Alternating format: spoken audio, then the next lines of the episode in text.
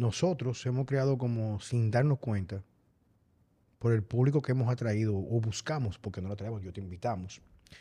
Es lo que llamamos nosotros persona desconocida, persona interesante. Con historias que contar. Y la idea es que hoy en día todo lo que nosotros vemos, todo, todo, todo, todo, todo, todo, todo, dentro del contexto de lo que alimenta la perspectiva de la mayoría, es basura.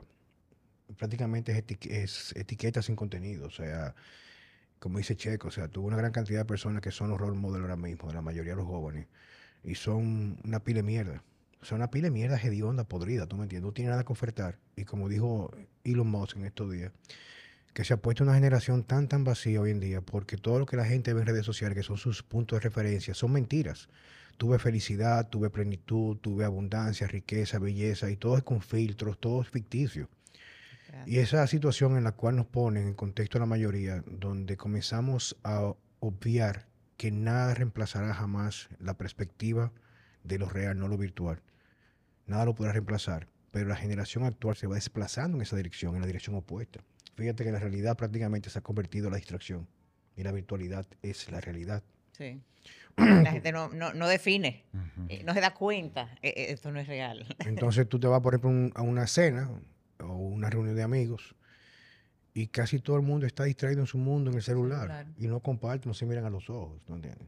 Pero yo veo que hay gente que se va de viaje, que yo digo, pero ella no está disfrutando su viaje, ella está, está haciendo su viaje a través de una pantalla, porque entonces lo quiere grabar todo y compartir tanto en las redes. Yo digo, pero es que está viviendo a través de una pantalla, porque lo está oversharing, o sea, eh, eh, la gente está viviendo... Eh, una, una, yo vivo reflexionando mucho, Vivian. Reflexionando mucho es como revisando todo lo que yo hago, todo lo que yo hago, todo lo que yo hago, revisándolo, revisándolo. no recuerdo en qué lugar fue, pero fue recientemente yo estaba en, en, un lugar y creo que pasó algo, creo que fue una celebración o una, una, por una proposición de matrimonio, no recuerdo lo que era. El asunto fue que estaban todos así como estamos nosotros y quien venía, venía saliendo y todo el mundo inmediatamente sacó el celular para filmar ese momento, ¿tú entiendes? Entonces, llega un momento que tú, fíjate como tu realidad, la más importante, es la que perpetúa una pantalla para tú ver los, los, detalles, pero aquellos detalles que van a perpetuar en ti, que están en la cabeza, ya no van directamente sin filtro. O sea, tú quieres saber cómo el otro quiere interpretar esa realidad cuando tú la subas ahí, pero no lo que te queda a ti. Entonces, tú vas a ver cualquier evento, tú pagas para ver una actriz, un, artista, tú pagas un dinerazo para disfrutar. Disfrutar implica tener la capacidad que tus sentidos estén enfocados al 100%. Al 100%. Entonces tú ves a la gente o chateando o filmando, subiendo y haciendo el selfie. Digo, pero qué estúpido y ridículo son. O sea. Pero porque estamos viviendo para el otro. Pero. Porque pero, para tú decirle al otro, yo estoy aquí. Pero, pero para, para hacer eso, yo me busco un lugar de circuito cerrado y pago una pantalla grande. Y lo veo ahí. Y lo veo ahí mismo, ¿tú entiendes? Entonces, ¿cuál es el objetivo? Pero, el, y digo, y yo sé que también me estoy poniendo viejo, porque cuando tú comienzas a criticar a la generación actual, tú te das cuenta que tú estás en la posición. fuera de. En que tú, cuando eras muchacho, tú veías que los viejos, o mis abuelos, acababan los muchachos. O sea, como estos muchachos de ahora no sirven, ¿tú me entiendes? Yo ya yo estoy en ese lugar. Pero en esta cruzada de, información o de no informar, sino mostrar otra cara a la moneda, te damos la bienvenida. Bueno, pues muchas gracias. Aquí, para mí un placer, un honor estar eh, acompañada de dos grandes figuras, muy respetadas en el mundo, pues, de... Eh, de la salud, vamos a llamarle, eh, porque yo pienso que, que, tal vez la gente diría el ejercicio, el, pero yo diría que de la salud, de dos personas muy respetables, eh, desde muy jóvenes, porque yo sé que desde muy jóvenes, Checo, en eso, eh, de asegurar eso, como digo yo, eh, mente, cuerpo sano, mente, sana. Una de las cosas que me llamó mucho la atención de ti, y que, bueno, ustedes no saben eso, a lo mejor ni Checo lo sabe, pero tú vienes conmigo a donde me como una consulta para lo que tú haces. Y en la consulta siempre viene la parte de a qué te dedicas, qué tú haces, para conocer tu historia. Y quizás en esta sección que nunca ha sido etiquetada con el título de persona desconocida, persona interesante, creo que tú tienes una historia muy interesante, interesante o peculiar o particular que contar. Yo recuerdo que cuando le comenté a mi amigo Raye Curi, que tú te consultabas conmigo, me dice, ah, no, esa tipa Vivian es durísima. Es una dura. Pone a los hombres en la vaina que tiene que ver. Me pongo nervioso. No lo puede sí. yo le trabajo la cabeza. Pero me digo, ay, cuando eso oye este pasito mío voy a tratar, que está que es, la cabeza que le estoy dando, no es nada. Mira, cuéntame un poco de ti. Yo quiero saber, pues ante todo, eh, para que ustedes sepan cuál es el tema en el día de hoy, pues Vivian es una exitosa mujer y que tiene todos sus roles bastante definidos.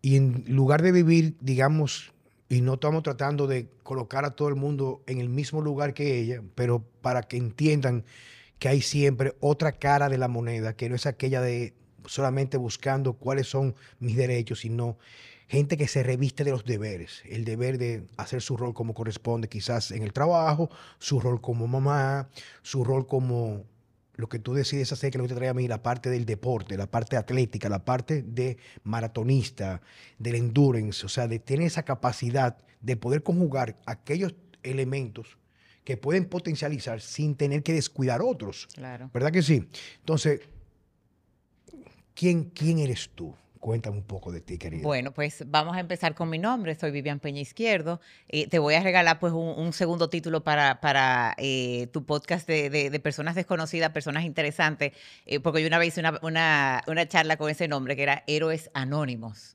Eh, porque son historias así de, personas que pudieran parecer eh, heroínas, en el caso mío que soy mujer, pero podemos estar en la vida pasando anónimamente para los que no están pues en ese mundo. Eh, yo, bueno, soy madre, vamos a empezar por el rol más importante, soy madre, lo que pasa es que empecé muy temprano y también me gusta eso destacarlo porque creo que la vida tiene etapas. Entonces hay que saber, saber vivir correctamente cada una de las etapas. Yo tengo un hijo de 27 y una hija de 22. Entonces ya yo prácticamente, eh, eh, inclusive mi hijo me acompaña a hacer deporte eh, y viaja conmigo a hacer eventos en el mundo. pues soy madre, soy hija obviamente, soy hermana, un núcleo familiar muy fuerte e intenso y demandante. Así como tú. Exactamente, intensamente. soy, soy ejecutiva, he llevado una carrera profesional, yo pienso, exitosamente e incluso ya de manera de que sí tengo un un, trabajo tiempo completo que, como digo yo, es el que me paga, pero hago muchas cosas de manera voluntaria en el mundo laboral para aportar, porque yo, ahí me voy un poco a, a, la filosofía y digo que en la pirámide de Maslow yo, yo me encuentro un poco en el, en el punto de la autorrealización. Y yo pienso que la autorrealización es cuando tú devuelves de lo mucho que tú has recibido. Entonces, por eso hago muchas cosas eh, y, digo que son inclusive mis happy places laboralmente. Normalmente mi happy place es donde yo lo hago de manera voluntaria, que ni siquiera me, pagan por hacer lo que hago en, esos ambientes. Y ya, pues definitivamente, el, ese mundo laboral me, me dio una disciplina de perseguir metas que se ha traspasado, trasladado al mundo deportivo. Pero antes de tú seguir, ¿qué estudiaste? Bueno, yo estudié administración de empresas con una maestría en mercadeo y de los más de 20 años de, experiencia, 20 eh, pues sí fueron en el área de mercadeo. Actualmente sí estoy en el área de administrativa en una firma de abogados eh, y gerenciar eh, abogados, créanme que es una labor titánica. Bastante retadora administrar abogados porque justamente pues son enemigos de, las áreas administrativas. Entonces medio hay que obligarlo a que hagan la, la parte administrativa porque es lo que hace realmente correr una empresa. Eh, entonces, eso es lo que hago eh, laboralmente, con lo que pues me gano para hacer mi hobby, para pagar el hobby. Entonces, como te decía, e, esa dinámica de perseguir metas, de, esa disciplina, de, hacerlo en el campo, en el mundo laboral, eh, pues medio se trasladó y, me ha dado la disciplina de hacerlo de esa misma manera en el mundo deportivo. Eh, y pues persigo metas, así que yo lo, veo. Yo, yo soy eh, fanática de perseguir metas. Y, lo más bonito de las metas es que muchas veces no se logran las metas. lo que uno tiene que saber, pues tener la resiliencia de, bueno, me tropecé, me caí, me levanto, rediseño el plan y vamos a la meta. Las metas no se, no, se, no se cambian, no se eliminan, salvo que definitivamente tú dices, no, que esa meta no va con mis valores, me, di cuenta de tal cosa, pues tú la puedes cambiar, pero lo que tú tienes que normalmente eh, y yo tengo historias en cantidad de, metas que no logré en los tiempos que me propuse, ajustaba los planes y, pues reenfocaba a perseguir la meta. Dame un ejemplo. Eh, bueno, el ejemplo yo creo que más típico y, que conoce mucha gente que sí, pues eh, me, ha seguido en el mundo laboral, yo tengo dos ejemplos muy buenos, eh, pero el primero, vamos a, decir que fue el que me atrajo a, los maratones. La historia mía de los maratones es muy particular porque yo inicio el mundo de, de correr porque yo estaba en un gimnasio. O sea, que yo lo que iba al gimnasio tradicional era a un gimnasio tradicional a levantar pesas, como yo creo que prácticamente inicia todo el mundo, que uno va al gimnasio, levanta para, pesas. Para mejorarse físicamente. Para físicamente, tal vez uno hace, uno una clase de cycling, una, una clase de... Inclusive yo iba al gimnasio en un momento y yo hacía, ahora ni me acuerdo de la clase, pilates, para no sudar para que ustedes entiendan cómo he evolucionado. Qué extremo ahora, ¿eh? que ahora me lavo el cabello hasta dos veces al día. Eh, yo, yo me acuerdo que yo iba en un momento y era hacer pilates porque así yo aseguraba no sudar el cabello porque ya tú sabes que el, el mundo laboral eh, también te acostumbra que tú tienes que tener el que tú tienes que llegar con tu pelo bonito, qué sé yo cuánto. Entonces yo iba y lo que yo hacía originalmente era pilates, eh, que es muy buena, eh, realmente no quiero con eso denigrar el pilates, yo creo que es muy bueno sobre todo para el tema de la flexibilidad, pero ese era mi, mi, mi cassette de antes, o sea, mi enfoque y así era que yo pues me fui formando poco a poco. En el 2013 ocurren las bombas del maratón de, de Boston. Eh, que creo que pues todo el mundo la conoce. En ese entonces yo iba al gimnasio, eso era lo que yo hacía y lo más que yo hacía era que corría tal vez una vuelta al botánico, porque el gimnasio quedaba cerca del botánico y, esos son apenas seis kilómetros, que lo hacía para calentar y entonces entraba al gimnasio a hacer lo que me, correspondía. Eh, y la verdad que yo ni sabía lo que era un maratón en el sentido de que ni sabía cuántos kilómetros eran, ni sabía qué implicaba entrenar para un maratón en el 2013. Eh, entonces, cuando eso ocurre, esas bombas que un niño de 8 años que se, llama, se llamaba Martin Richards, yo dije, yo voy a correr el maratón de Boston. Y yo no sabía en ese entonces, no, no solamente que eran 42.195 kilómetros, sino que para, para el maratón de Boston se clasifica. O sea, el maratón de Boston. No, es que tú vas que yo me inscribí, ni que tenga una lotería, ni que tiene un tour operador. O sea, tú tienes que, que dependiendo tu eh, sexo y grupo de edad, tú tienes que correr a un tiempo máximo. tiene que ser un número específico. Tienes que hacer un tiempo máximo para entonces tú inscribirte y dependiendo de la cantidad de personas de ese género y de ese grupo de edad que, se, que lograron ese tiempo, tú puedes como quiera quedar fuera porque llegaron mucho más personas de la cuenta. digamos que, digamos que un asunto de selección, como si fuera selección natural. Exacto, van entrando. Tú vas entrando ahí. Lo más rápido, lo más rápido, lo más rápido. Hasta que se llenan. Y tú te quedaste fuera por 17 segundos, que me pasó también en una ocasión. Eh, cuando yo corrí Nueva York, yo logré el tiempo de clasificar para Boston. Eh, y cuando me inscribo, nítido, entro, pero quedé fuera como por 11 segundos porque había mucha más gente más rápido que yo. Entonces ahí yo quedé fuera de Boston, que eso fue en el 2015, para ir en el 15 eh, o en el 16. Pero entonces ya yo volví a clasificar cuando corrí Chicago eh, por mucho tiempo. Yo dije, aquí no, me van, aquí no me van a dejar fuera por un segundo. Yo lo voy a hacer tan rápido que no me van a poder dejar fuera. Y efectivamente le bajé como siete minutos al tiempo que había corrido en Nueva York. Perdón, ¿y los otros no requieren calificación? No, tú pagas tu lotería puedes quedar fuera porque no saliste en la lotería y lo pagas por un tour operador. Yo, y Juan Carlos podemos inscribirnos ahora claro mismo. Que sí. a, Berlín, que son los majors. Estos son los seis maratones más grandes del mundo. Después hay X cantidad de maratones que simplemente te inscribes. Voy a correr el de Texas, voy a correr el de Miami y simplemente pues te inscribes. Es muy difícil quedar fuera. Eh, porque no, los majors justamente pues son los maratones que corren 50 mil personas, 40 mil personas, 30 mil, que es Boston, es, es uno de los fields más pequeños pues eh, para llegar a la historia de, ese, de ese cambio de plan, pero no de la meta, porque desde el 2013 yo dije, yo corro ese maratón porque voy a correr por Martin Richards. Eh, en el 2000 yo clasifiqué en Chicago, eh, que corrí Chicago en el 15, entonces eso, me daba para ir en el 17 a Boston, porque ya había cerrado para el 16 las inscripciones. Entonces, eh, nada, yo me inscribo para ir al, 2017, eh, estoy dentro y un mes antes, eh, ya con, o sea, a un mes del evento, y yo, ya tú sabes, como tú me has visto que yo soy bastante, me encantan los indicadores.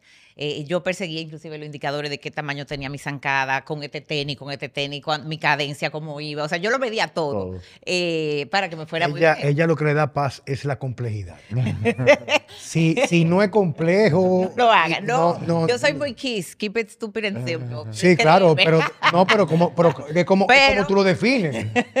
Yo siempre cuando voy a una reunión y tú me comienzas a mucho, oye, aterrízame la vaina. Yo soy al revés.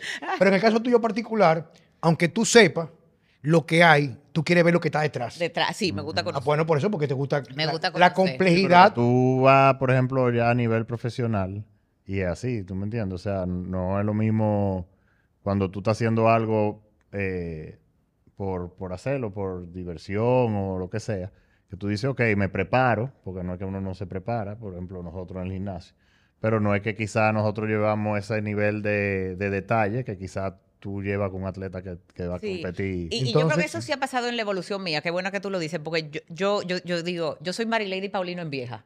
Yo, yo, yo no voy para la Olimpiada, pero el Boston es mi Olimpiada. El, el ir a Tokio, el año que viene voy a correr Tokio, es mi Olimpiada. O sea, yo lo cojo como que yo a las Olimpiadas. Entonces, eh, eh, eh, sí, qué bueno que tú lo dices porque lo cojo como si fuera, aunque es mi hobby, casi como si fuera mi trabajo. Eres muy competitiva, digamos. Soy súper competitiva, me encanta mejorar y es conmigo misma. O sea, si ya yo, mi mejor tiempo es 3.29, yo tengo que ver si yo, a pesar de que me voy poniendo más vieja y en teoría uno se va poniendo más lento, yo estoy desafiando la edad y tal vez por eso llego a ti eh, y, podemos llegar ahí. Entonces, nada, eh, marzo 2017, voy a correr Boston abril 2017. Un mes antes. Eh, un mes antes y decido hacer mi entrenamiento de ciclismo. Yo me mantengo entrenando como triatleta, a pesar de que tengo un evento de, de maratonista. Yo lo hago con el ciclismo y la natación incluida, el entrenamiento, o sea, con el cross-training, vamos a llamarlo.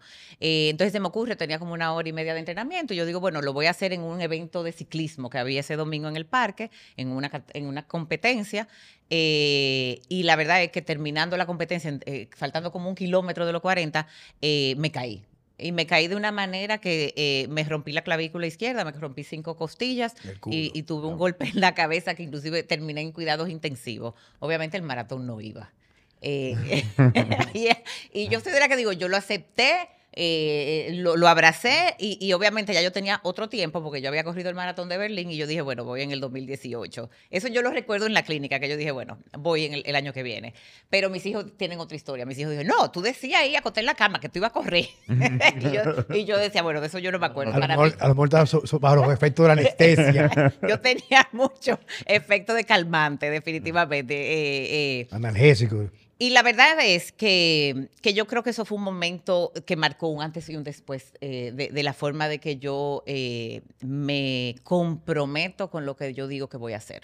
Eh, y yo no, o sea, otra persona puede decir, Ay, yo, no voy a correr ese. Tú sabes que yo, yo te voy escuchando y me gusta, perdona, perdona que te interrumpa, a veces me pelean, déjala que hable. Pero que es la parte de, de tú dijiste héroe desconocido, ¿verdad? Héroes anónimos. Eh, heroína anónima. es que una de las cosas que pasa hoy en día es que la persona se fácilmente cumple el compromiso con el otro y no consigo mismo, con su palabra. Hoy en día las personas se proponen cosas y por cualquier justificación posterga o procrastina, no lo hace. ¿Me entiendes? Entonces, eso es una de las cosas que yo encontré interesante en ti, el hecho de que por encima de tú tener tantas vainas arriba, tantas vainas, viejo, o sea, tú te puedes analizar, o sea, no que eres promedio, no, que eres exitosa en tu trabajo, que fíjate como siendo mamá con tus hijos, como muy temprano, incluso lo involucras a ellos en el proceso. Aparte de eso, la resiliencia. Bueno, yo me jodí, pero no quiere decir que yo tiene una fecha que ya, no, no, yo lo voy a mover. Porque es, una, es, una, meta que tenía su fecha. Lo único que cambia por las circunstancias es la fecha, pero la meta sigue en el mismo lugar. Claro, claro. ¿Me entiendes? Eso es algo que hay que reconocerlo. Porque, como digo yo muchas veces, vivimos hoy en día, y yo sé que esta es la parte donde quizás dañe un poquito la majestuosidad de este podcast, es que la gente vive llena de mierda hoy en día. O sea, la gente tiene tanta basura en la cabeza, tan, tan castrado de criterio, de compromiso. Como le decía yo en estos días que tenía una conversación con mi esposa, con Mariel, le decía ella, oye viejo, es que la generación de hoy es, un, es una letrina llena de mierda, ¿tú me entiendes? O sea, su único discurso es tratar de abanderarse con derechos, pero a diferencia mía, por ejemplo, me resulta que yo he vivido más enfocado en buscar compromisos o deberes. Y que mis deberes me hacen mejor ser humano y me dan fuerza cuando siento que no me quedan. Y te felicito por eso, querida. O sea, es admirable. Gracias. Y yo creo que, bueno, que eso, es lo que, eh, lo que he ido abrazando eh, e incluso le digo mucho a la gente, eh, y es el, el- el lema que usa, que, que- porque la gente jura entonces que yo soy como un robot. Porque es muy difícil, oye, eh, eh, dec- y te lo decía ahorita, yo no me quejo, tú no me vas a oír quejándome de qué cansancio, estoy explotada, porque todo lo, contrario, yo siento que- que el deporte es mi vitamina. Eh, para la energía que ajá. llevo y para poder ser la persona que soy. Y, y inclusive cuando yo tengo reuniones importantes y ese reloj suena, y yo sé que yo tengo una reunión que voy a presentar algo que para mí es muy importante, y el reloj suena, y yo sé que ese día corro. eh, y obviamente cuando el reloj suena la primera vez, yo siempre como que, ay Dios, eh, eh, hoy lo ¿A qué, hora, a qué hora es eso? ¿A qué hora es eh, eso? 4 y 10 suena mi reloj. Y, y me acuerdo de la reunión, yo digo, no, que yo hoy necesito correr más que nunca, porque yo llego con una vibra, yo llego con una energía a esa reunión distinta. Yo tengo un grupo de, de personas de, de trabajo que yo digo que hago voluntario, que cuando yo llego, eh, la persona es americana y él me dice que yo soy el Energizer Bunny de, de ellos, de que llegó el Energizer, el Energizer Bunny. El, el conejo pensaría, de la batería. eh, eh, de, de, ta- de la que no pila. apaga, exacto. Y, y uno pensaría que yo debo de ser todo lo contrario, que yo lo que debo de parecer que, que estoy cansada todo el Todo tiempo. tiempo. Entonces yo por eso siempre digo, no soy superhumana, no soy superdotada, soy una como tú. Yo simplemente eh, sé lo que quiero y voy detrás de eso y, y- y no lo suelto. Eh, puedo parecer, o sea, eh, tal vez eh, exageradamente comprometida. Eh, y yo creo que pues ese es el ejemplo, me gusta mucho ese ejemplo para las mujeres, sobre todo, porque siento que las mujeres con el rol de que son mamá, de que son esposas, que tienen los hijos, tienen ese, de- pueden soltar sus sueños, sus deseos de, de- y, y no de ser atleta, porque pueden ser muchísimas otras cosas. Yo digo, eh, tú, quieres ser chef, tú quieres eh, aprender a abordar, eh, ponen esos sueños propios en una gaveta por querer hacer todos los demás roles. Y yo sí pienso que si nosotros nos organizamos, si tú tienes un- una agenda estructurada, y para eso entonces uno busca ayuda, y, y ahí llegas tú. Uno puede eh, cumplir con mucho más de un solo rol. Pero, pero perdón que te interrumpa, no solo eso, sino que cuando, eh, cuando tú tienes muchos deberes eh, y algunos son, por ejemplo, eh, criar uno- un hijo o, o hijos, es algo que uno lo hace con mucho amor, pero obviamente hay momentos en que uno se siente cansado Claro y o sí, abrumado. Claro. Entonces, si tú en la vida no tienes nada que es para ti y tuyo, eh, eso hace que todo lo otro sea mucho más, más pesado de llevar. Cuando tú tienes algo que tú haces para ti, que tú disfrutas y, y algo positivo, claro, porque hay mucha gente que, que busca escapes que son negativos eh, y que lo que hacen es empeorar todo lo otro también. Eh, Pero si tú tienes escapes positivos, yo entiendo que eso te aligera la carga de, de todas las otras cosas que tú tienes que... Sí, en el correr hay una frase que, que dice eh, que correr es más barato que terapia. Y mira que yo apoyo eh, el mundo de la terapia, yo creo que, que- que eso no, no- no es malo, Bueno, ¿verdad? bueno, yo soy. Eh, yo, bueno, yo, yo me gradué de psicología, no soy psicólogo. Exacto, yo, yo, yo soy fru- eh, psicóloga frustrada. Yo pienso que, que- que- que en un Por- momento yo estudiaré Por psicología. eso, por eso no... por- eh, tú que dices eso, por eso no importa cómo yo me sienta, yo siempre entreno. Exacto. Y eso es como Bueno. lo que me mantiene... Bueno, en mi caso particular también. O sea, a mí me dicen, yo sé, tengo 54 años. Y yo comencé ejercicio de 12 a 13 años. Y al igual que tú en aquel momento, claro, era un momento, muy- era un momento más romántico y más idóneo para las cosas porque no había tantas distracciones como hoy. O sea, no existía el celular. No existía ni siquiera remotamente la idea de una computadora en tu casa. O sea, no existía. Nada, nada. Quiere decir que como tú no tenías distracción, tenían que buscar en qué entretenerte. Claro. Ahora tú no, tú no encuentras cómo tú desconectarte, Sacarlo. sacarlo, porque es más fácil tú levantarte a las 6 de la mañana y coger el celular y vegetar por una hora, que tú levantarte, darte un baño de agua fría, meterte un café y salir a correr, o hacer cualquier cosa, o leer que tú quieras. Sí. Entonces yo me levantaba, por ejemplo, de los 13, 14 años que yo quería ser militar y yo quería ser eh, infantero, quería ser piloto, pero o infantero, y yo me levantaba a correr todos los días. Por eso yo hago mucha empatía contigo, porque yo no corría, claro, yo lo más que corría eran 10 kilómetros, que fueron el último año en cuarto de bachillerato, yo corría todos los días. Inclusive Fafo Yo también corría. corría conmigo y yo hacía pesas en la tarde. Y me después, que, después que yo corrí una hora, Te iba para el colegio. me iba en bicicleta para el colegio, Exacto. volví en bicicleta y hacía pesas en mi casa. Y no, O sea, que activo. o sea, no, no, no, no. o sea, Joven, eh, y era una condición física impresionante. Y yo nunca lo he dejado de hacer, inclusive a mi edad. Entonces, ¿qué pasa? Que yo he encontrado Y me- muchas me dicen, pero ven acá, tú, es que tú no te apagas o tú no sufres de depresión. Digo, no, es que yo siempre tengo mis mecanismos de escape y yo siempre busco una forma de cómo celebrar lo que me acontece. Claro. Si estoy triste, voy a entrenar porque me hace sentir mejor. Si estoy feliz, me sobra energía para entrenar. Si me siento un poco quebrantado, quiero entrenar para ver qué cómo mi cuerpo, y yo, porque aparte yo soy entrenador y soy Claro, consultor. tú experimentas. Entonces, si hay- una, gente me dice, una gente me dice a mí, yo, yo me siento enfermo, pero quiero entrenar. ¿Cómo yo le doy un consejo? Porque no, eso no lo voy a ver leyendo ni viendo YouTube. Yo, tengo, yo tengo que vivirlo yo. Claro. Entonces yo, por ejemplo, yo, yo me he lesionado fuertemente, lesionado. De la- una vez me lesioné de la rodilla. Yo nunca dejé de hacer pierna, lo que yo no hacía eran los ejercicios que me dolían la rodilla. Claro. Pero, o sea, tú tienes tantos músculos. O sea, yo nunca he encontrado una excusa para dejar. Para parar. Siempre tengo una justificación para no detenerme. Eso es así. ¿Me entiendes? Entonces, esa es la parte. O sea, yo, yo digo a las personas, viejo, es que si, si tú no sales de donde tú estás, como dice una persona que yo no recuerdo el nombre, Vivian, dice, el área de comodidad es una enfermedad. O sea, el área de comodidad te castra, viejo. O sea, te, Claro. te hace, te hace perder esta oportunidad tan hermosa de hacer una vida que sea digna de contarlo, vivirla para y ti. vivirla con propósito. Con entonces la vive propósito. con propósito. Y yo creo que ese es pues, el- el- lo que te para de la cama. Porque si, si no, eh, todos eh, nos diera mucho trabajo pararnos de la cama. Eh, y, eso es lo, lo que yo siento, que, que yo tengo un propósito mucho más grande que solamente el deporte. eh, y eso me levanta de la cama. Porque yo creo que al final somos seres humanos. Y, qué bueno que tú hablas de, las emociones.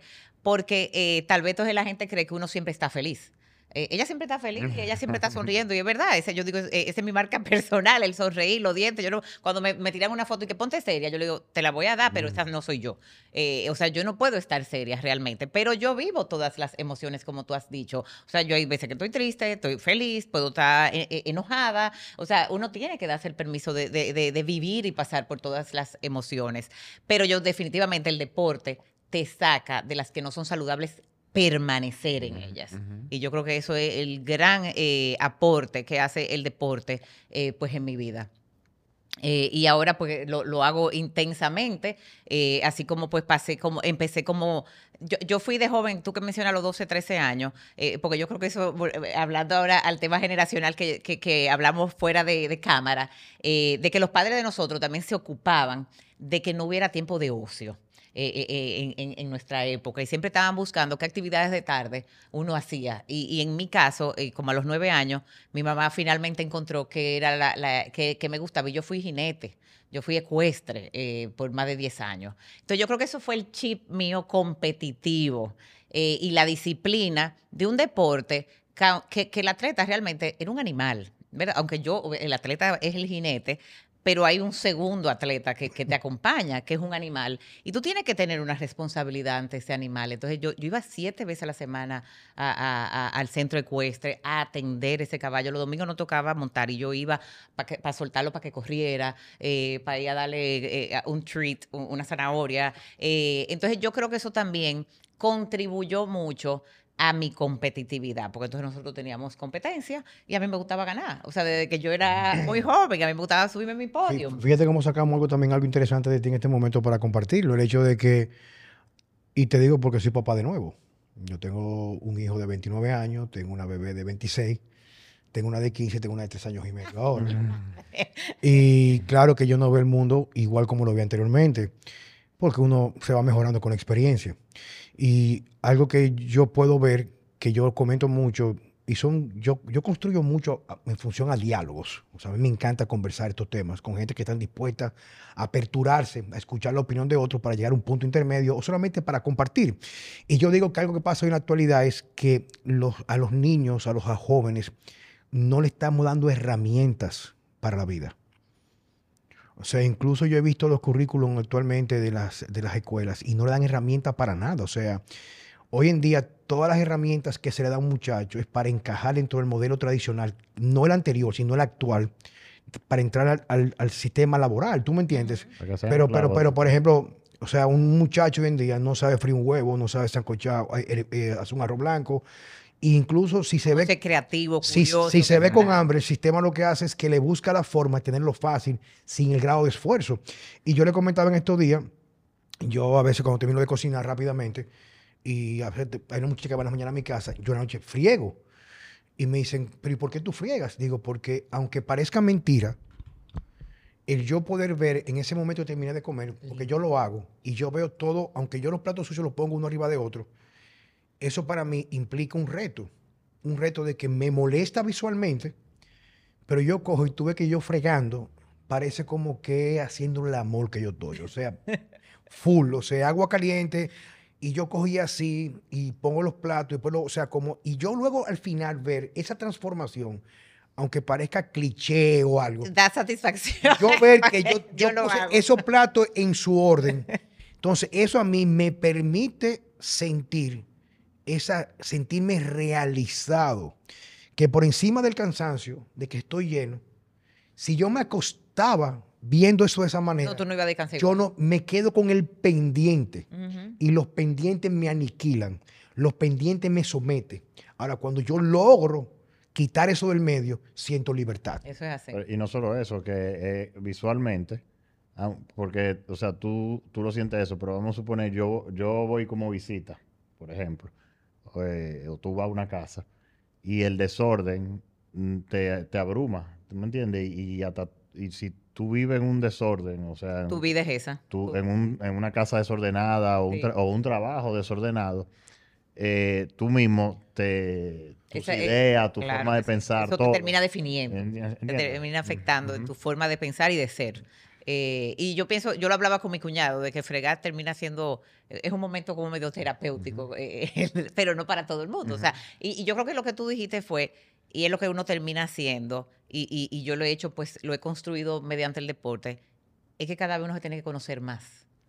Eh, y entonces eh, actuar en consecuencia a de cómo tú te, te conoces. Ya tú sabes que eso te pasa a ti, pues tú, tú te aseguras de no dormirte con un pendiente, porque eso te funciona a ti. Yo creo que ese es como que el gran, eh, eh, el gran eh, reto de que la gente no viva simplemente en automático sino que, que esté consciente de lo que pasa y, y cómo afecta la cosa, las cosas, cómo le afecta y tomar medidas de lugar en ese sentido. ¿Cómo tú llegas donde Juan Carlos Simón? Ok. Eh, ¿Cómo llego donde Juan Carlos? No, no, no tenemos una relación tan larga, ¿verdad? Eh, no, llega un año en nuestra relación, soy muy numérica, entonces yo llevo la cosa casi como, que- como tuviéramos matrimonio. Eh, yo sé cuánto tengo con mi entrenador, cuánto tengo con el del gimnasio. Cada vez yo, yo voy haciendo esto con mucho mayor compromiso. Yo inicié, como digo, alrededor de 2013, ya yo corría informalmente, eh, dado pues, eh, pues esas bombas de, de- Boston, corrí 10, kila- de 10 kilómetros en Santiago, eh, y así los 10 kilómetros y los 5 kilómetros, que eran muchísimo en esa época, yo estaba en todos. Y no entrenaba específicamente para correr. Yo estaba en mi gimnasio, como yo digo, pero era un gimnasio que cardiovascularmente me tenía en muy buenas condiciones.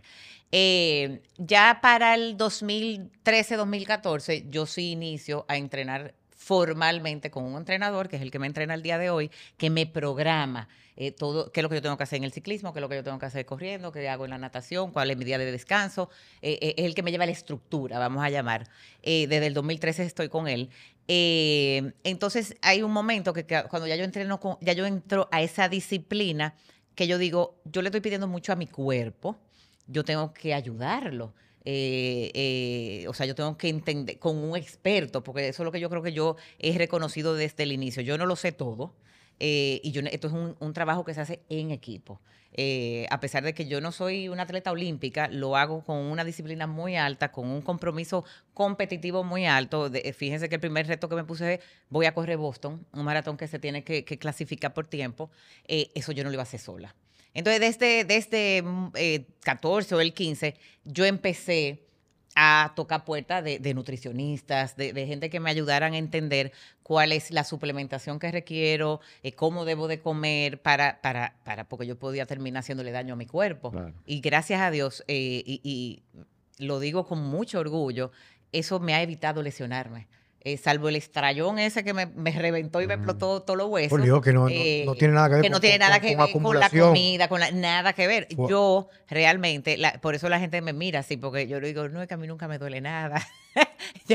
a mí nunca me duele la rodilla, a mí nunca me duele, pero realmente yo, o sea, yo atiendo mucho eh, mi cuerpo, lo escucho, o sea, yo estoy muy pendiente para justamente evitar lesiones. Entonces empiezo a tocar esas puertas y a medida pues que definitivamente pues voy exigiendo más, que voy aprendiendo, que, que, que, que voy queriendo más, que, que me meto en temas de Ironman, eh, que ya son distancias eh, importantes. Eso te iba a preguntar porque ahorita tú dijiste que tú estás nadando, Ujú. Eh, montando bicicleta, etcétera. Eh, te iba a preguntar me- si también estaba haciendo. Me he metido en temas de, de- de hacer eh, medios y, y full Ironman. Realmente yo he hecho un full Ironman y voy a hacer un segundo en, en menos de 45 días. Eh, me llamó la atención pensar fuera de la caja. Y, y- y eso, ahí es que llego donde ti.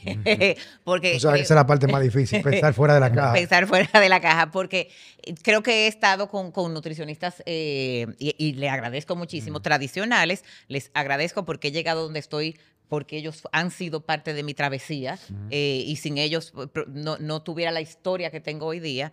Eh, entonces sí, definitivamente eh, me, curiosidad, que creo que de las cosas que, la juventud de hoy hay que promover, la curiosidad me, llevó donde ti, porque eh, te- eh, y, y- y- y llegó donde él y lo que le digo, mira, yo soy muy buena atleta. Eh, yo llegué con la boca llena a decirle, yo tengo muy buenos tiempos, porque yo me acuerdo que tú decías, sí, yo atiendo a fulano, o sea, como de mi mundo. Yo le decía, sí, sí, pero yo soy muy competitiva. Yo busco tiempo. Yo, o sea, para que él entendiera cuál era mi mindset, de que yo estaba ahí. Sí, pero pues fíjate que con ese mensaje que yo te doy, que es lo que yo le explico a, a todas las personas, e incluso yo voy a dar en estos días, vamos a dar, Carlos Camejo y yo, vamos a hacer una, una presentación de flexibilidad metabólica, pero para darte la respuesta, lo que el mensaje que yo te doy, yo atiendo a fulano, es que tú entiendas que esas mismas personas vinieron aquí porque estaban buscando cómo lograr sobrepasar ese punto de estancamiento. Exactamente. Porque, por ejemplo, tú vas a ser tan bueno hasta las condiciones actuales te lo permitan. O sea, la única forma de cambiar lo que tú haces ahora mismo es cambiando lo que tú has venido haciendo, no haciendo más de lo mismo. Que es el tema de locura, de la definición De, de locura. O sea, si tú vas a hacer lo mismo esperando diferentes resultados, es una locura. O sea, es de locos eso. Entonces, Y esa, pues yo creo que esa es la definición perfecta de por qué llegó donde ti. Eh, porque ya yo sentía que estaba haciendo lo mismo, que aunque yo había logrado bajar casi dos minutos en el último maratón en octubre, siendo más vieja, porque la gente puede decir, ah, pero tú eres más vieja y estás logrando mejor tiempo, ya tú tienes que estar satisfecha con eso. Bueno, pero tal vez hice 3.29 y ahora quiero hacer 3.20, que, déjame ver, Eh, tal, tal vez lo hago. Eh, entonces así llego donde ti, porque iba a hacer medio maratón en febrero, que logré mi mejor tiempo de medio maratón en ese momento. Yo me acuerdo que, cuando él me dio como la, las pautas, yo, o sea, es, es que es una palabra como fea. dale, dile, dile. yo decía, pero yo no puedo ir a correr a los Fokker, o sea, tú te estás volviendo loco, porque nosotros, o sea, nosotros somos cada media hora un gel, tal cosa, eh, o sea, nosotros Ajá. estamos siempre pendientes de la nutrición mientras que corremos. Entonces él me decía que hiciera otro protocolo, yo decía, pero tú te estás volviendo loco. y la verdad que lo hice y logré mi mejor tiempo en ese medio maratón de. Tú sabes que tú dijiste algo muy importante, es pensar fuera de la caja. Y e- esta parte no es un asunto de ser conspiranoico o ese tipo de cosas, pero yo siempre, cuando hago ese tipo de reflexión o cuestionamientos, yo siempre digo, ok, pero ¿cuál es la razón real? Escucha esto, no la razón real, la primera motivación, la primera, para yo recomendar tal estrategia. ¿Cuál es? Y en realidad, en casi todos esos enfoques, en casi todos esos enfoques que están hablados por estudios y experiencia, es la venta de algo.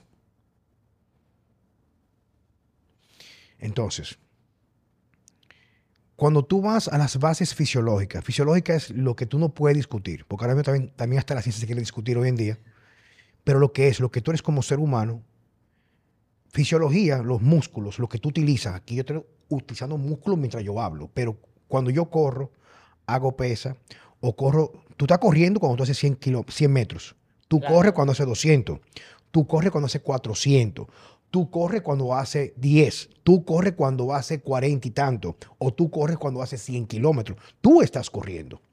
Tú utilizas, de un punto de vista mecánico, las piernas, o sea, Claro. las articulaciones Claro. pero ni el combustible, ni el tipo de motor o el tipo de fibra es el mismo. Entonces tú le preguntas a cualquier persona, ¿qué es correr un maratón? Es una actividad aeróbica. Ok. ¿Y cuál es el combustible primario? No me diga a mí que cuál es el... No, no, el que utilizan esa fibra para que tú puedas ganar. ¿Cuáles? Son fibras que se llaman oxidativas. Utilizan muchas cosas, pero no necesariamente glucosa. ¿Está conmigo? Ujú. O sea, eso, eso- eso es fisiología. O sea, eso es lo que es. O sea, tú no lo puedes discutir eso. Entonces, si yo hago una actividad que el combustible que me va a permitir llegar, escucha esto, no es glucosa, ¿por qué yo le estoy dando glucosa? Que es el casé que tenemos todos. Pero, pero, pero oye bien, Es el cassette pero, que tú, el pero que- tú tienes un cassette, pero ese cassette vieja, este equívoco. O sea, voy a seguir siendo lo mismo, pero yo, yo llegué a mi tope. Entonces, ¿yo qué yo voy a hacer? Voy a comer más. Me voy a meter doble gel o un gel nuevo. Es lo mismo mierda. Entonces, cuando tú cuestionas y dices, ok, pero. Ah, no, pero que si yo dejé hoy comer los gel no me siento bien. Claro, estúpido. El cuerpo humano no es una batería, tiene que pasar por un proceso De de, de- de- de- de transición o transformación. No se transforma, o sea, es el mismo, Adaptación. pero hay una, tra- una transición entre una dominancia que tú le estás obligando, que no es la parte más eficiente metabólicamente, pero la que lo vas a potencializar. Ah, que yo me estoy cansando, pero es que el cuerpo humano cuando se cansa, una gente atlética, no es por falta de combustible, es porque la eficiencia del traslado del combustible no está bueno. ¿Y cómo se logra eso? Con electrolitos. Claro, cuando tú llegas a la flexibilidad metabólica, ya tú tienes un cuerpo, porque te voy a decir una cosa, tú estás corriendo con las piernas, pero el corazón sigue con- ma- manejando combustible, el cerebro va a manejar combustible, o sea, siempre El va el entero. Ahora esas piernas, que es la que están moviéndose, que es la que tiene la demanda, que tú le estás Que son las que empiezan a doler. O sea, A las doler. en la piel. en la pierna, no en otro lugar, no tiene la misma demanda de combustible que otras partes del cuerpo. Ahora, yo, yo, yo te puedo dar un poquito de, de- pero, ok, pero cuando tú te metes un plato de pasta o te metes arroz o gel, tú le estás diciendo a tu cuerpo, no utilice el combustible primario para esas piernas. ¿Tú me estás entendiendo? Entonces, ¿qué resulta? Porque le estoy poniendo uno que también es lo va a accesar muy, más fácil. Sí, pero tú accesas, pero tú accesas, pero que ese no es el combustible. O sea, no es lo fácil, es lo que tu motor necesita.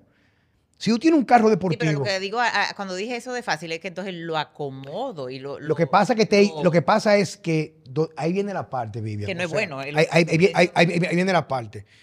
Tú no sabes que cuando tú utilizas una fibra o un músculo que utiliza, por ejemplo, por decirte esto, ácidos grasos libres, por decirte, y tú le das un combustible que es más fácil, tú le estás bloqueando a utilizar eso y utiliza un combustible que no es eficiente.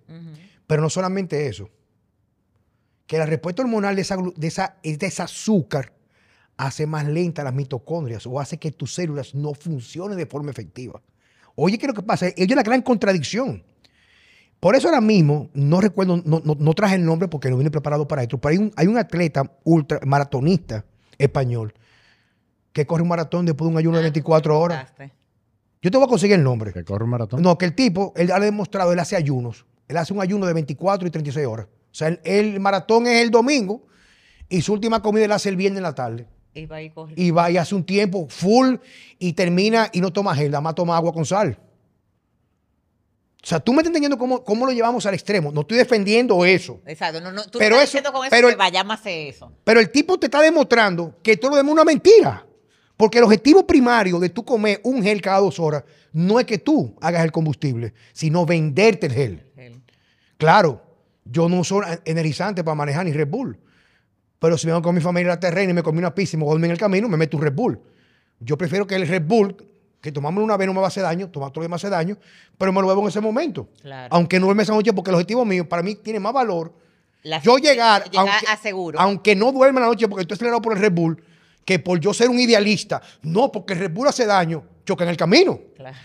Entonces el asunto es que uno tiene que poner las cosas en perspectiva, ¿tú me entiendes? Claro, y con eso, eh, pa- para los que oyen que son 100% ¿verdad? maratonistas y triatletas de, de la escuela tradicional, para que no se nos vayan a, a asustar. Eh, eh, ¿Qué tú me dijiste cuando yo iba a hacer ese medio que le dije, a los Fokker, tú te estás volviendo loco? Él me dijo, eh, o sea, todo el protocolo, los dátiles que son para mí, eh, la- la- eh, y yo no comía dátiles, pero ahora los amo. Pero tú me dijiste, llévate tu gel y, y, y, como backup, o sea, que tampoco fue que, que tú me dijiste, no, te lo puedes beber, que yo cuando tampoco es así. No, porque tú lo has utilizado anteriormente. O sea, no es que tú vas a correr.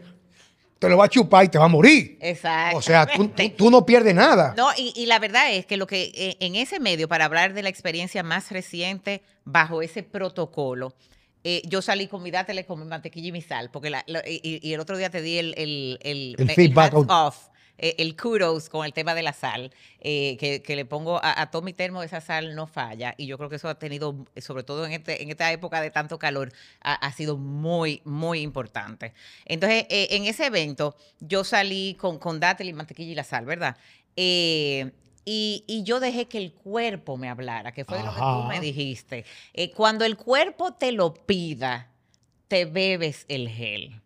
No, Eh, no cuando... No, no por, no, no, no, y mira que yo soy, yo soy fanática del tingo. Claro. La estructura. La estructura, la hora, los tú me números. chispear un poco, yo, eh, me hace cortocircuito, ¿verdad? Yo voy al consultorio y le digo, es que yo necesito que tú me digas que en el Ironman, cada cuánto tiempo, o sea, yo, yo lo que trato de que él me diga, cada media hora tú vas a hacer esto. No, no, más o menos lo logramos.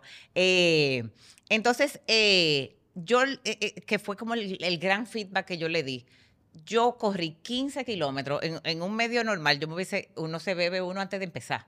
Ya tú arranca por ahí, antes de empezar. Ah, y no, y yo a las 3 de la mañana hubiese estado comiéndome mi arroz. Cosa que no hice. Yo me hice mi cena, mi última cena, que inclusive ni siquiera fue con, con arroz, fue mi pedazo de carne eh, con mi buena mantequilla, que me dijo, ni te coma el arroz. Eh, salí sin ese famoso gel del inicio y duré hora 15. O sea, yo corrí mi bueno 15 kilómetros eh, atento a los dátiles, la mantequilla y la sal. Y ya sí en el 15, que inclusive yo sentía que los ojos hasta me iban a cerrar. Pero, pero eso fue lo que me encantó. Yo dije, wow, pero qué consciente estoy de, de mi cuerpo. Y yo decía, yo, yo decía, ya se me están cerrando los ojos. Pa, y me bebí un gel en, en mi medio maratón entero. En un medio maratón yo me hubiese bebido 0, 30, 1, y yo me hubiese bebido 4 Cuatro. en un medio. Y fíjate ahora, ahora fíjate ahora para que vayan entendiendo. No comió carbohidratos en la noche. Nada más fue carne con mucha mantequilla. Se despertó en la mañana, se fue sin comer, sin gel. Y le, le permitió a su cuerpo, le permitió a su cuerpo, a su cuerpo, hacer una eficiencia metabólica, quiere decir utilizar el combustible real para el maratón. Y quizás, quizás, porque no es el momento para practicar, escucha esto, no es que lo que tú estás escuchando aquí, tú lo vas a hacer por primera vez en un En una evento, carrera en una competición. importante. No, no, no. E- Esa transición debe ser programada para tú comenzar a darte la oportunidad. Yo recuerdo, nunca se me olvida cuando mi amigo Carlos Camejo me dijo a mí, chamo, mi viejo le dice, le dice así a uno, dime qué fue.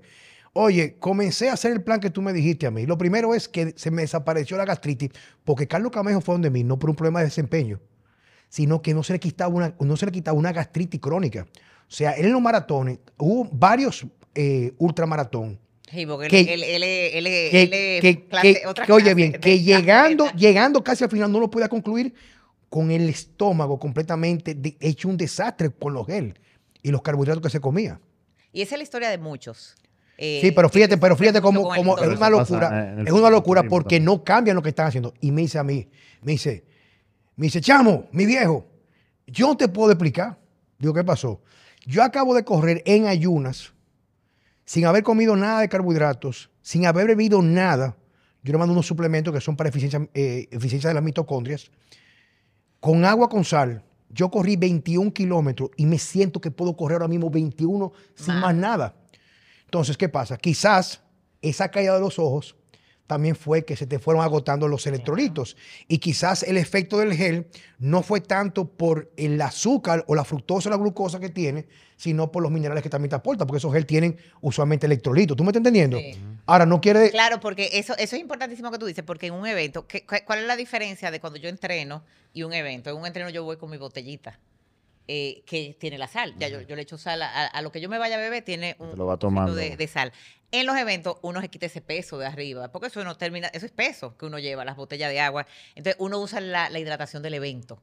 Y lo que llevo es realmente es, es sal en, en un potecito, que entonces uno con, con el dedo pues va comiendo la sal.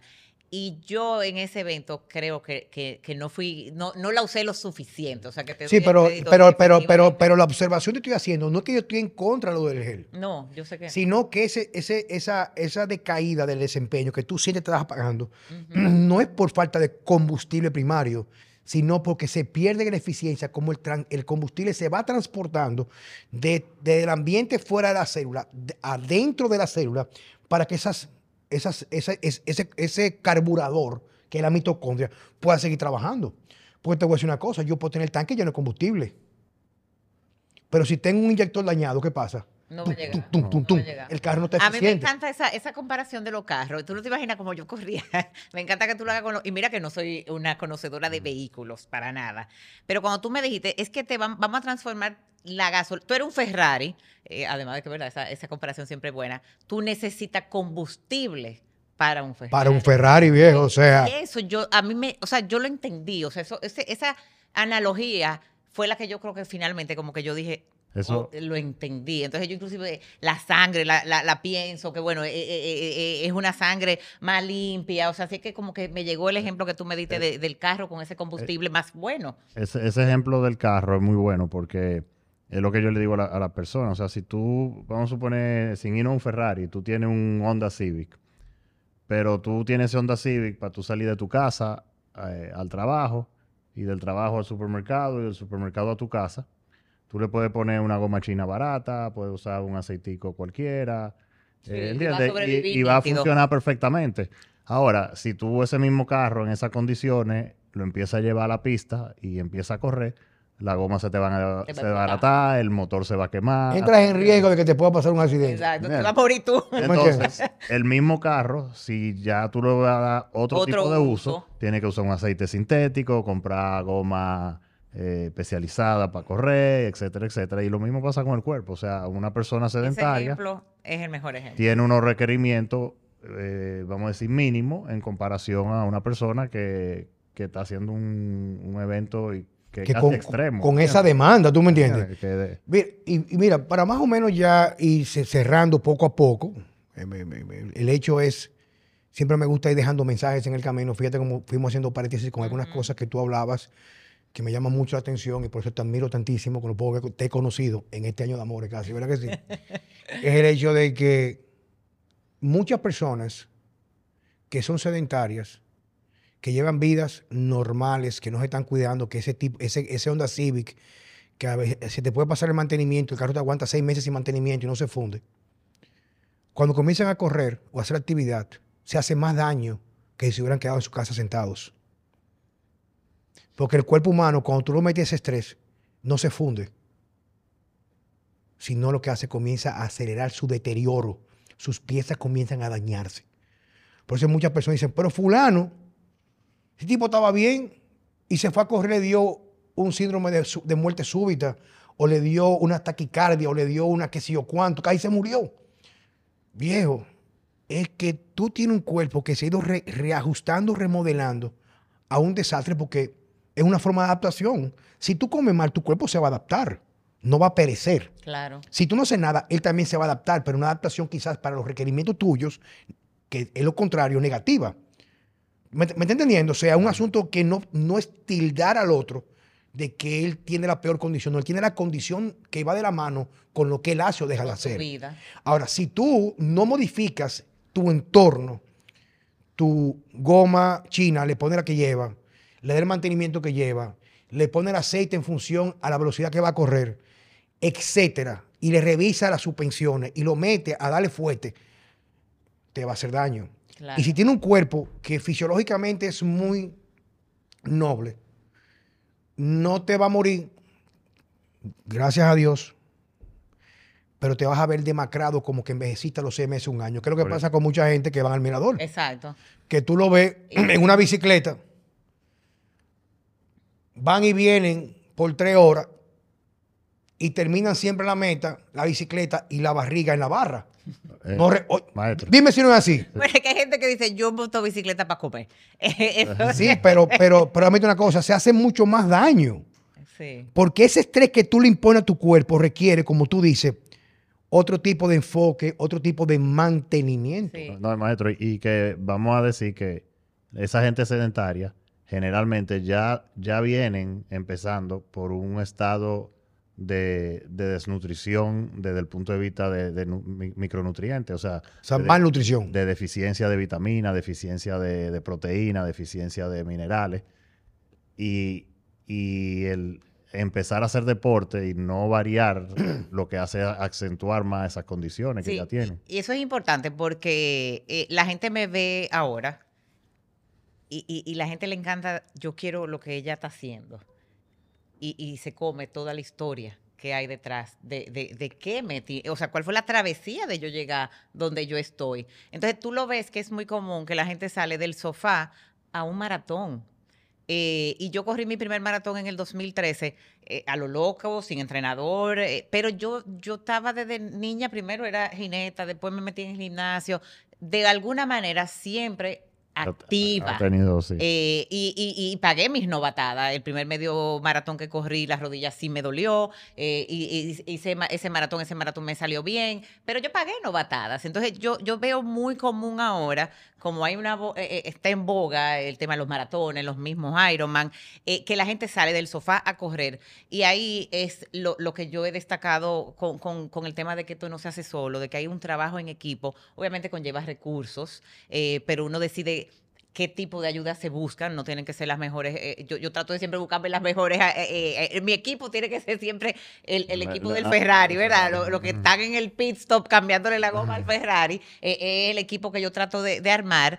eh, pero eh, tienen que buscarse la ayuda, tienen que saberse suplementar, tienen que saberse eh, eh, alimentar y no tienen que salir a correr el maratón en el primer año que empezaron a correr. Hay muchos eh, eventos de 5 kilómetros, hay muchos eventos de 10 kilómetros eh, y, y hay un afán con correr 42 kilómetros desde el inicio. Yo creo que eso eh, eh, no deja de ser algo peligroso si no se sabe De hacer. que la gente quiere mañana, o sea... lo- Exacto, lo- el, el corto, o sea, lo que dijimos, el inmediato. Lo. Eh, La, la- la- la- cosa inmediata, pero de- en mi historia, eh, eh, ya hoy, en el 2023, yo tengo 10 Yo- años de historia solo de correr. Sin, y si me voy antes del 2013, yo tengo historia de ser una persona activa. Pero ya en, este, en esta disciplina específicamente, yo tengo 10 años. Entonces, eh, sí, obviamente, yo me puedo ir un domingo a montar 6 horas de bicicleta, pero eso no fue que yo amanecí hoy y dije, ah, déjame a montar 6 horas. Ya yo, eso está muy construido en el tiempo. Yo, por ejemplo, le digo a, los clientes nuevos que, que están empezando, sobre todo gente que está empezando, que no es gente que ya tiene una historia. Como historia activa. Yo dije, mira, eh, lo que tú quieres conseguir, eso toma de uno a tres años. Y la gente dice, ¿cómo?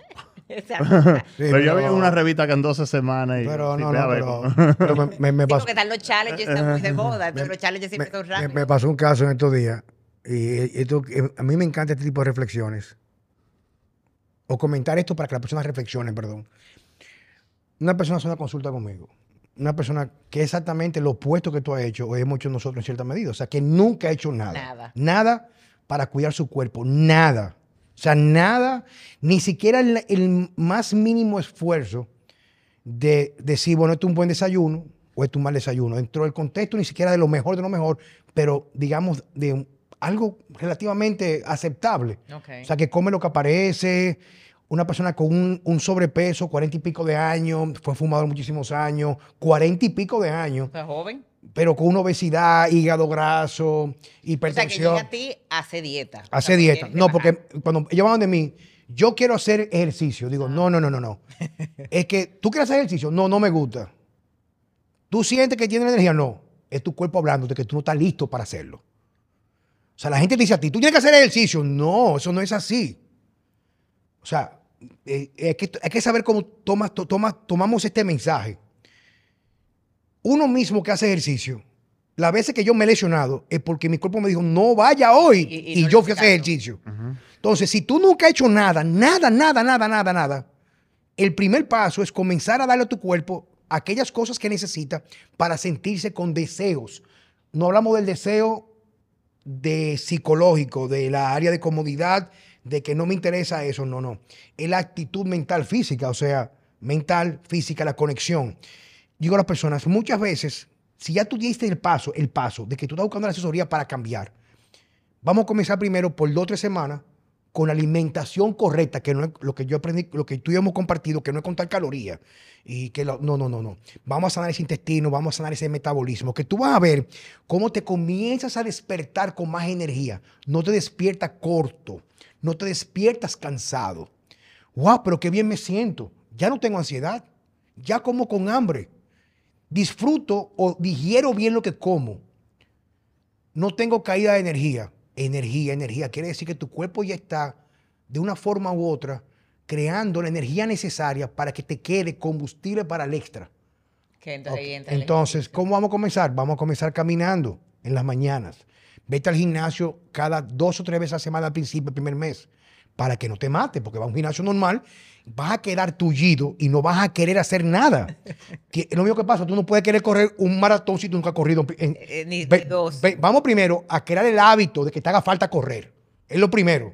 Vamos a disfrutar lo que tú haces y que tu cuerpo te diga ya que esos primeros dos kilómetros te están pidiendo el tercero, el cuarto o el quinto. Y cuando tú termines el quinto, que te sientas realizado, tu cuerpo te va a decir, ven acá, pero yo quiero otro reto. Vamos al de 10. diez. Luego vamos al medio. ¿Me estás entendiendo? Pero no como mucha gente que de nunca haber corrido, Quiere hacer se maratón. proponen un año un maratón y después también lo sueltan. ¿Tú me entiendes? Sí, porque lo hacen como tipo challenge. Y nada, men. No, no, no, no, no, el tema no, de los challenges no está mal. Eh, Pero, Pero- pero el mensaje de esta persona fue que me llama y cuando le damos el seguimiento a los, ve- a los 21 días, la queja de él es que en 21 días nada más ha rebajado 18 libras. Nada más. Nada. fue casi una libra por ¿Y, cuán- y día. cuánto él y cuánto él Muy bien. quería? Y yo le dije a la doctora, márcame el favor, pónmelo al teléfono. Digo, viejo, tú te estás viendo en cuero en la mañana, pues yo lo mando a veces en cuero en el espejo en la mañana. No, yo lo hago automáticamente. La foto. No, no, yo, mírate de frente y mira para abajo. ¿Tú te ves el pito? No, yo no me lo veo si, si- si no me subo la barriga. Y ahora ya me, ya me veo la punta de los dedos. Bueno, yo tampoco, digo yo, entonces, papo, por favor, o sea, o sea, esa delusion, esa fantasía de que tú lo vas a lograr, maldito estúpido, enfócate, que tú has rebajado sin pasar hambre, comiendo. El 18, eh, ¿Cómo te sientes? Ah, que tengo más energía. Ah, ya me está dando deseo otra vez de hacer amor con mi mujer. No es un favor, tengo el deseo. Ajá, ¿y qué más? Me duermo, me dice ya que no estoy roncando. Pero ven acá, hijo de tu maldita madre, ¿qué es lo que tú quieres? Coño, disfruta el proceso, te sientes mejor. O tú andas en la calle diciendo, yo peso tanto. No, para nada. Entonces, viejo, lo mismo pasa con la pesa. O sea, hay gente que hace pesas para maltratar su cuerpo. Tú no vas a la playa en traje de baño con una pesa en la mano. Ah, yo, yo esto, lo otro. 100. O, por ejemplo, tú no sabes, llega a un lugar con una... O sea, enfócate en tú sentirte bien contigo mismo. Como tú dices, tú tienes que descubrir que tú eres.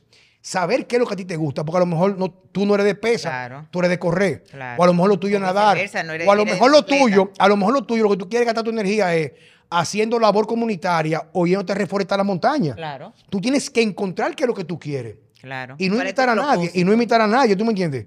Entonces, cada que Checo le da dos horas a los hierros, está bien, pero tú vas a hacer todo lo que hace Checo. Tú comes como come Checo. Tú duermes como duerme Checo. O sea, Y que nació con una, haciendo lo ¿tú que me hace. entiendes? Entonces, miren, te quiero dar las gracias, querida. No, señores, a ustedes, un Gracias, placer Miriam. conversar y, y- y conocernos más. Yo creo que, eh, aunque en áreas distintas, ¿verdad? Yo en la parte eh, aeróbica y ustedes no tan aeróbicos, eh, es el mismo concepto, lo que perseguimos, lo- la, la- la forma de vivir, vamos a decir, y el ejemplo que damos. eh, y yo creo que pues es una conversación de, de mucho valor y que algo le, le- le hayamos dejado pues a- a- al público que, que escucha estos podcasts. Me dijiste heroína anónima. Eh, héroes anónimos, entonces heroína, en mi caso, heroína anónima. Entonces, eh, tú doy las que gracias por tiene estar el con coraje de ganar eh, Tú constantemente. eres nuestra heroína anónima del día de hoy, Vivian. Muchas gracias. Así que Gracias. gracias a ustedes, un placer. Espero que haya quedado pues muchos takeaways eh, en, la eh, el podcast de hoy. Señores, muchas gracias por estar en Vida Sana con Juan Carlos Simón y Francesco Jeremías. Hasta la próxima.